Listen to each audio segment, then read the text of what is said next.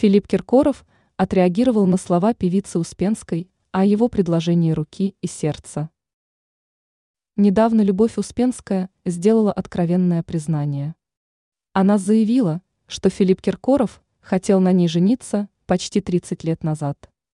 В тот период она уже была в отношениях и не приняла предложение музыканта, а лишь посмеялась над его словами, передает издание «Лента». Ру. На новость отреагировал сам Киркоров.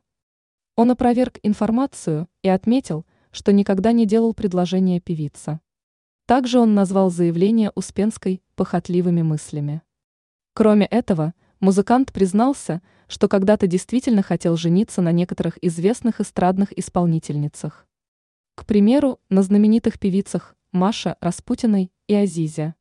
Я должен был на ком-то репетировать, перед тем, как сделать предложение Але Пугачевой, сказал 56-летний представитель российского шоу-бизнеса в рамках своего подкаста «Want a Scandal Now».